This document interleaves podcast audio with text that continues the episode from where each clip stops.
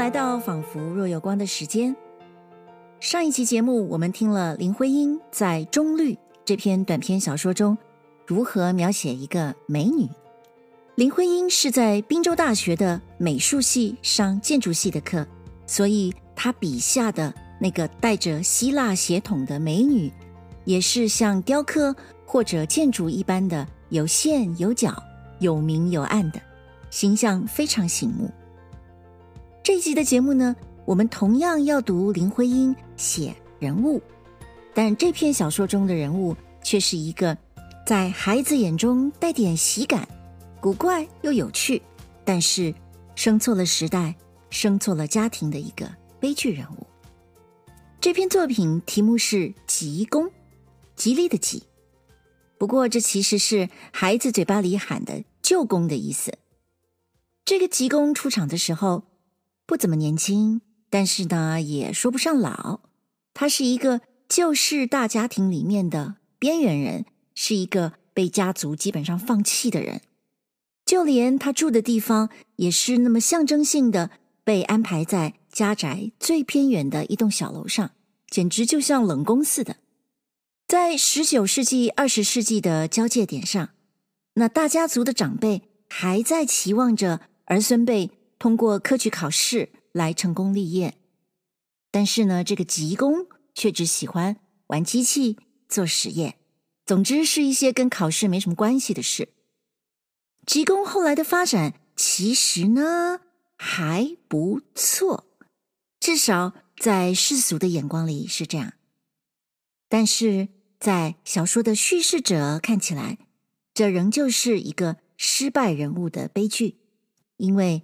他受到了时代与环境的限制。这个故事或许我们每个人听起来都会觉得有一点点熟悉，在自己家或者亲戚朋友家，曾经有过这样一个人，一个吉公。林徽因，吉公。二三十年前，每一个老派头旧家族的宅地里面，竟可以是一个缩小的社会，内中居住着种种色色的人物，他们错综的性格、兴趣和琐碎的活动，或属于固定的，或属于偶然的，常可以在同一个时间里展演如一部戏剧。我的老家，如同当时其他许多家庭一样，在现在看来。仅可以称它做一个旧家族，那个并不甚大的宅子里面，也自成一种社会缩影。我同许多小孩子既在那中间长大，也就习惯于里面各种纵错的安排和纠纷，像一条小鱼在海滩边生长，习惯于种种螺壳、蛤蜊、大鱼、小鱼，司空见惯，毫不以那种戏剧性的集聚为稀奇。但是，事隔多年，有时反复回味起来，当时的情景反倒十分迫近。眼里颜色浓淡鲜晦，不但记忆浮沉驰骋，情感竟亦在不知不觉中重新伸缩，仿佛有所活动。不过，那大部的戏剧此刻却并不在我念中。此刻吸引我回想的，仅是那大部中一小部，那纵错的人物中一个人物。他是我们的舅公，这事实是经大人们指点给我们一群小孩子知道的，于是我们都叫他做吉公，并不疑问到这事实的确实性。但是大人们却又在其他的时候里。间接的或直接的告诉我们，他并不是我们的舅公的许多话。凡属于故事的话，当然都更能深入孩子的记忆里。这舅公的来历，就永远的在我们心里留下痕迹。吉公是外曾祖母抱来的儿子，这故事一来就有些曲折，给孩子们许多想象的机会。外曾祖母本来。自己是有个孩子的，据大人们所讲，他是如何的聪明，如何的长得俊。可惜，在他九岁的那年，一个很热的夏天里，竟然出了事。故事是如此的：他和一个小朋友玩着抬起一个旧式的大茶壶桶，嘴里唱着土白的山歌，由供着神位的后厅抬到前面正厅里去。我们心里在这里立刻浮出一张鲜明的图画：两个小孩子赤着脖，穿着挑花大红肚兜，抬着一个朱漆木桶，里面装着一个白皙相同的大茶壶，多少两的粗茶叶泡得滚热的。但是悲剧也就发生在这幅图画后面。外曾祖父手里拿着一根旱烟管。从门后出来，无意中碰到了一个孩子，事儿就坏了。那无可长补的悲剧，就此永远牵进那温文儒雅读书人的生命里去。这个吉公用不着说是抱来替代那惨死去的聪明孩子的，但这是又过了十年，外曾祖母已经老了。祖母已将出阁时候的事。讲故事的谁也没有提到吉公小时是如何长得聪明美丽的话。如果讲到吉公小时的情形，且必用一点叹息的口气说起这吉公如何的顽皮，如何的不爱念书，尤其是关于学问是如何的没有兴趣。长大起来，他也始终不能去参加。他们认为光荣的考试，就一种理论讲，我们自己既在那里读书学做对子，听到吉公不会这门事，在心理上对吉公发生了一点点轻视，并不怎样不合理。但是事实上，我们不只对他的感情总是那么柔和，时常且对他发生不少的惊讶。和钦佩。吉公住在一个跨院的旧楼上边，不止在现实回想起来，那地方是个浪漫的去处；就是在当时，我们也未尝不觉到那一区小小的旧廊上边斜着吱吱呀呀的那么一道围梯，是非常有趣味的。我们的境界既被限制在一所四面有围墙的宅子里，那活泼的孩子。心有时总不肯在单调的生活中搓磨过去，故必定竭力的在那限制的范围以内寻觅新鲜。在一片小小的地面上，我们认为最多变化、最有意思的，到底是人。凡是有人住的，无论哪一个小角落里，似乎都藏着无数的奇异。我们对他便都感着极大兴味，所以。挑水牢里住的两间平房，远在茶园子的后门边，和退休的老陈妈所看守的厨房以外一排空房，在我们寻觅新鲜的活动中，我可以说长成的过程中都是绝对必须的。吉公住的那小跨院的旧楼，则更不必说了。在那楼上，我们所受的教育。所汲取的知识，许多却非负责我们教育的大人们所能想象得到的。随便说吧，最主要的就有自鸣钟的机轮的动作、世界地图、油画的外国军队军舰和照相技术的种种。但是最要紧的还是吉公这个人，他的生平、他的样子、脾气。他自己对于这些新知识的兴趣，吉公已是中年人了，但是对于种种新鲜事情的好奇，却还活像个孩子。在许多人跟前，他被认为是个不读书、不上进的落魄者，所以在举动上，在人前时，他便习惯于惭愧、谦卑、退让、拘束的神情。唯独回到他自己的旧楼上，他才恢复过来他种种生成的性格，与孩子们和蔼天真的接触。在楼上，他常快乐的发笑，有时为着玩弄小机器一类的东西，他还会带着嘲笑似的骂我们迟笨。在人前，这些便是绝不可能的事。用句现在极普通的语言讲，吉公是个有科学的兴趣的人。那个小小楼屋便是他私人的实验室。但在当时，吉公只是一个不喜欢坐对子读经书的落魄者。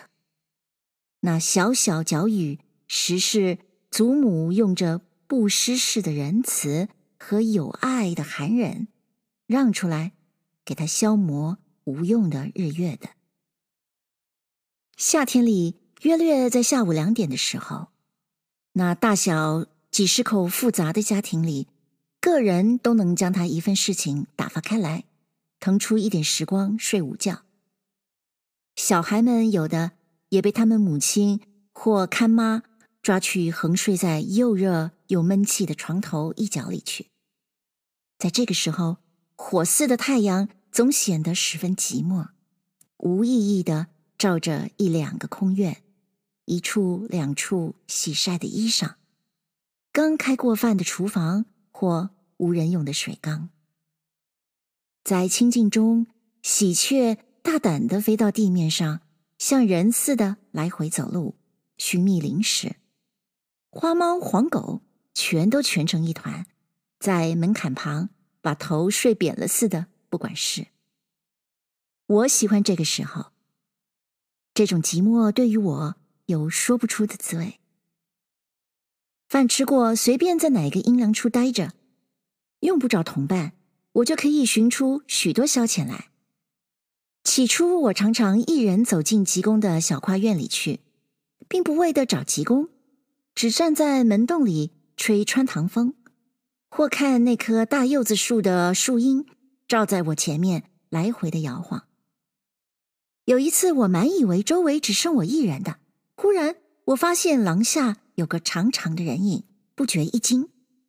顺着人影偷着看去，我才知道是吉公一个人在那里忙着一件东西。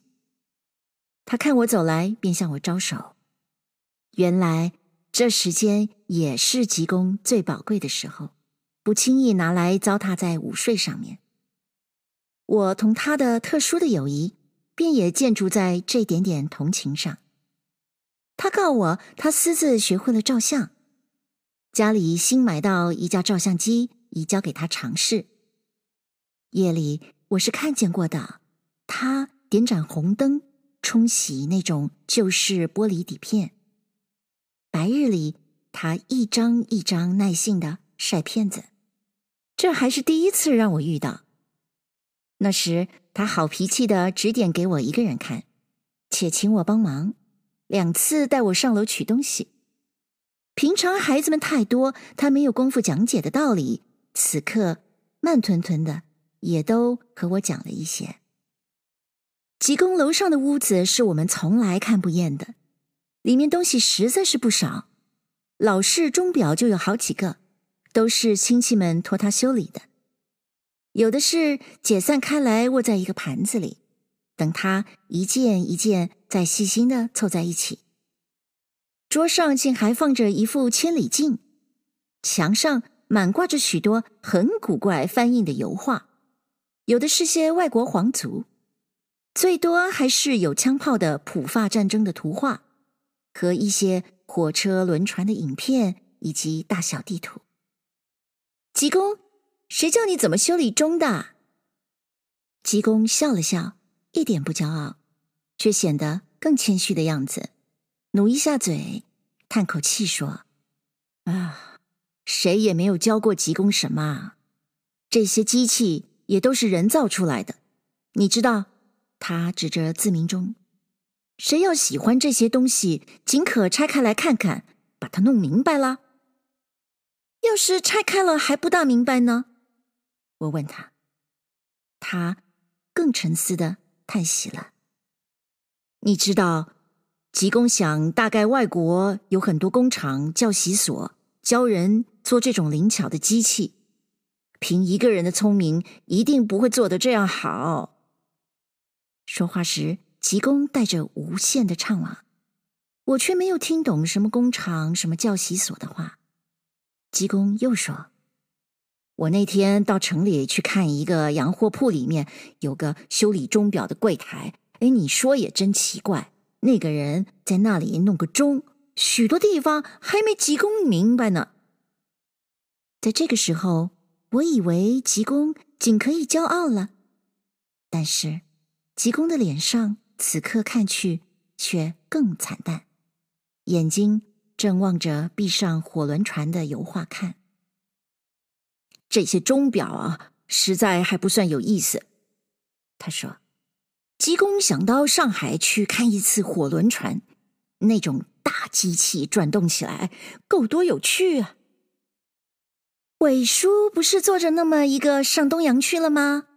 我说：“你等他回来问问他。”吉公苦笑了：“傻孩子，伟叔是读书人，他是出洋留学的，坐到一个火轮船上，也不到机器房里去的，那里都是粗的工人、伙夫等管着。那你呢？难道你就能跑到粗人、伙夫的机器房里去？”孩子们受了大人影响，怀疑到吉公的自尊心。吉公喜欢去学习，吉公不在乎那些。他笑了，看看我为他十分着急的样子，他忙把话转变一点，安慰我说：“在外国，能干的人也有专管机器的，好比啊，船上的船长吧，他就也得懂机器，还懂地理。”军官吧，他就懂炮车里机器。哎呀，净念古书不相干的洋人比我们能干啊，就为他们的机器。这次吉公讲的话很多，我都听不懂，但是我怕他发现我太小，不明白他的话，以后不再要我帮忙，故此一直勉强听下去，直到吉公记起廊下的相片，跳起来拉了我下楼。又过了一些日子，吉公的照相颇博得一家人的称赞，尤其是女人们喜欢的了不得。天好的时候，六婶娘找了几位妯娌，请祖母和姑妈们去她院里照相。六婶娘梳着油光的头，眉目细细的、淡淡的画在她的白皙脸上，就同她自己画的兰花一样，没有多少性格。她的院里有几棵梅花、几竿竹、一个月门，还有一堆假山，大家都认为可以入画的景致。但照相前，个人对于陈设的准备，也和吉公对于照相机底片等等的部署一般繁重。婶娘指挥丫鬟玉珍、花匠老王忙着摆茶几，安放细致的水烟袋及茶杯，前面。还要排着讲究的盆花，然后两旁列着几张直背椅，个人按着辈分、岁数，个个做成一个姿势，有时还拉着一两个孩子做衬托。在这种时候，济公的头与手在他黑布与机器之间耐烦地周旋着，周旋到相当时间，他认为已经到达较完满的程度。才把头伸出观望那被摄影的人众。每次他有个新颖的提议，照相的人们也就有说有笑的起劲。这样祖母便很骄傲起来，这是连孩子们都觉察得出的。虽然我们当时并未了解他的许多伤心。吉公呢，他的全副精神却在那照相技术上边。周围的空气、人情，并不在他注意中。等到照相完了，他才微微的感到一种完成的畅适，兴头的牵着照相机，带着一群孩子回去。还有比这个严重的时候，如同年节，或是老人们的生日，或宴客，吉公的照相职务便更为重要了。早上，你到吉公屋里去。便看得到厚厚的红布、黑布挂在窗上，里面点着小红灯，吉公驼着背在黑暗中来往的工作，他那种兴趣、勤劳和认真，现在回想起来，我相信，如果他晚生了三十年，这个社会里必定会有他一个结实的地位的。照相不过是他当时一个不得已的科学上活动，他对于其他机器的爱好却并不在照相以下。不过在实际上，照相既有所贡献于接济他生活的人，他也只好安于这份工作了。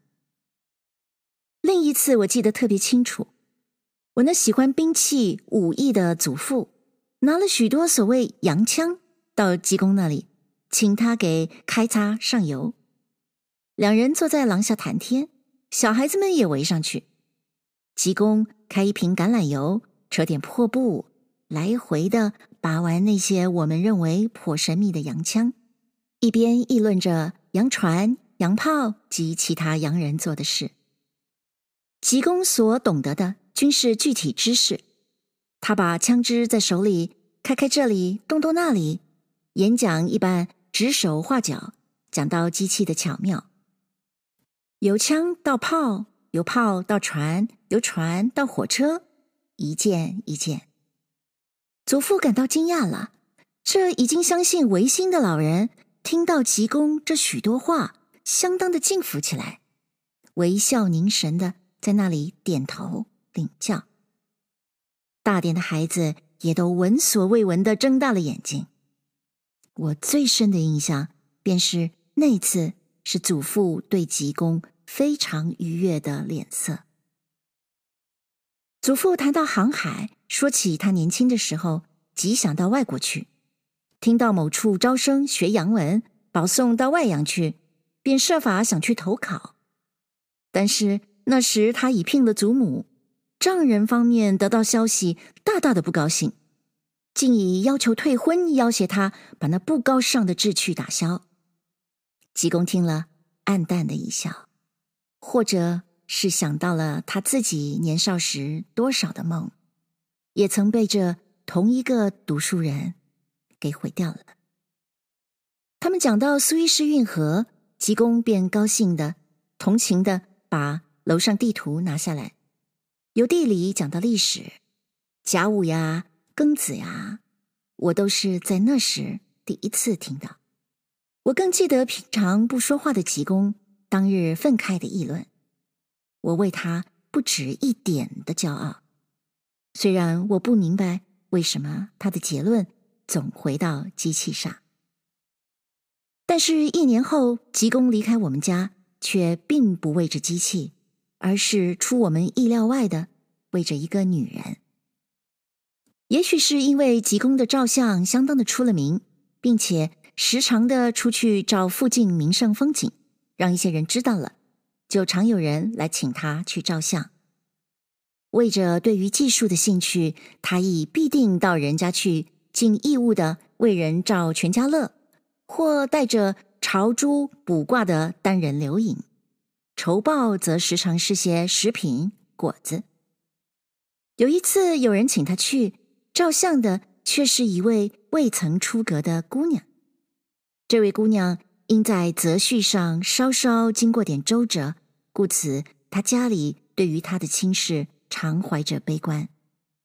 与吉公认识的是他堂房哥哥，照相的是是否这位哥哥故意的设施，家里人后来议论得非常热烈，我们也始终不得明了。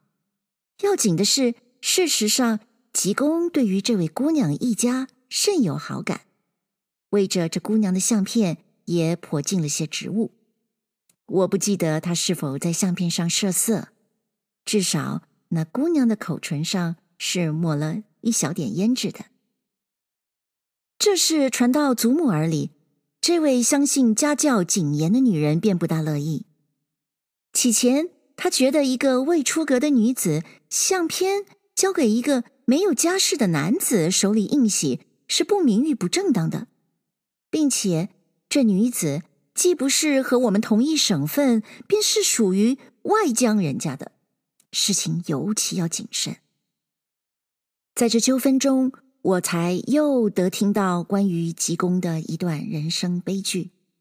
多少年前，他是曾经娶过妻室的一位年轻美貌的妻子，并且也生过一个孩子，却在极短的时间内，母子两人全都死去。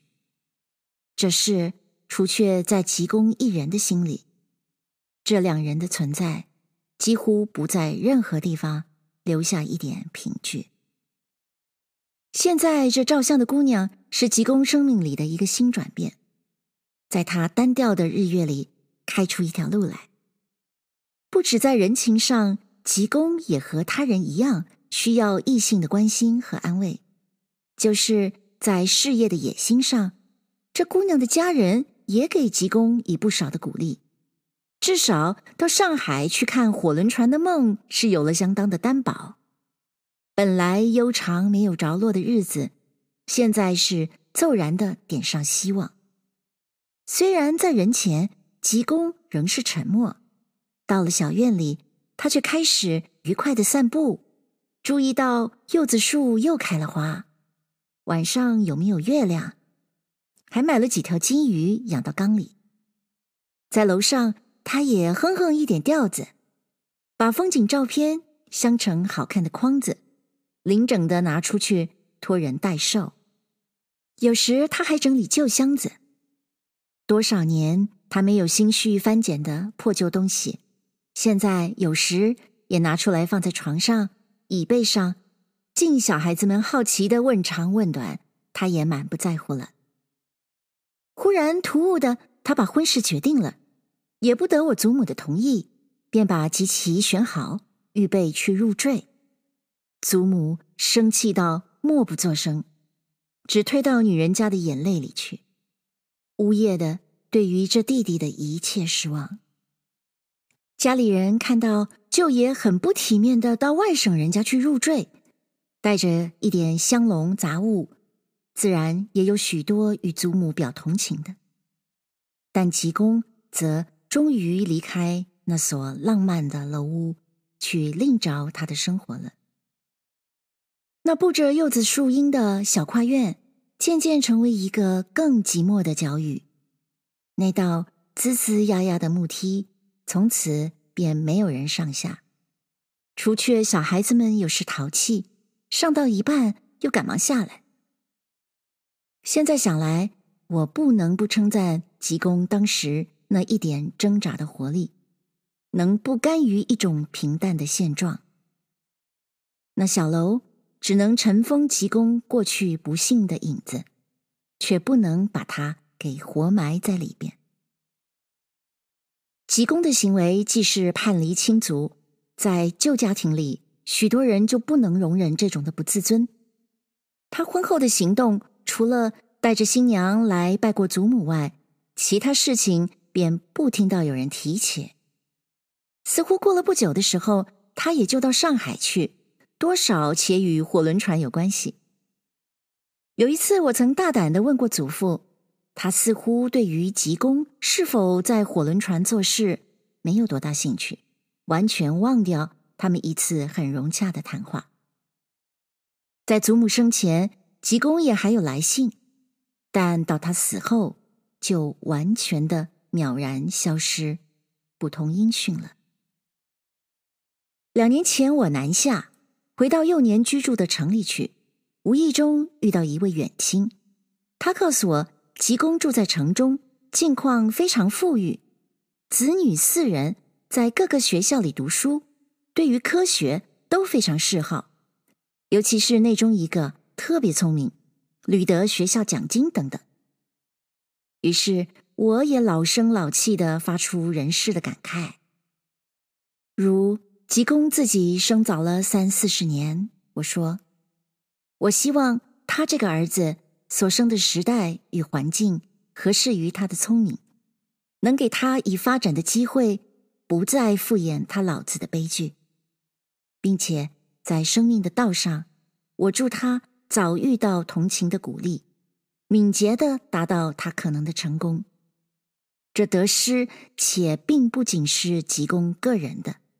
而可以计算作我们这老朽的国家的。至于我会见到那六十岁的吉公，听到他离开我们家以后一段奋斗的历史，这里实没有细讲的必要，因为那中年以后不经过训练，自己琢磨出来的机器师，他的成就必定是有限的。纵使他有相当天赋的聪明，他亦不能与太不适当的环境搏斗。由于爱好机器，他到轮船上做事，到码头公司里任职，更进而独立地创办他的小规模丝织厂。这些全同他的照相一样，仅成个实际上能博取物质胜利的小事业。对于他精神上超物质的兴趣，已不能有所补助，有所启发。年老了，当时的聪明一天天消失，所余仅是一片和蔼的平庸和空虚。认真的说，他仍是个失败者。如果迷信点的话，相信上天或许要补偿给吉公他一生的委屈。这下文的故事，就应该在他那个聪明孩子。和我们这个时代上，但是我则仍然十分怀疑。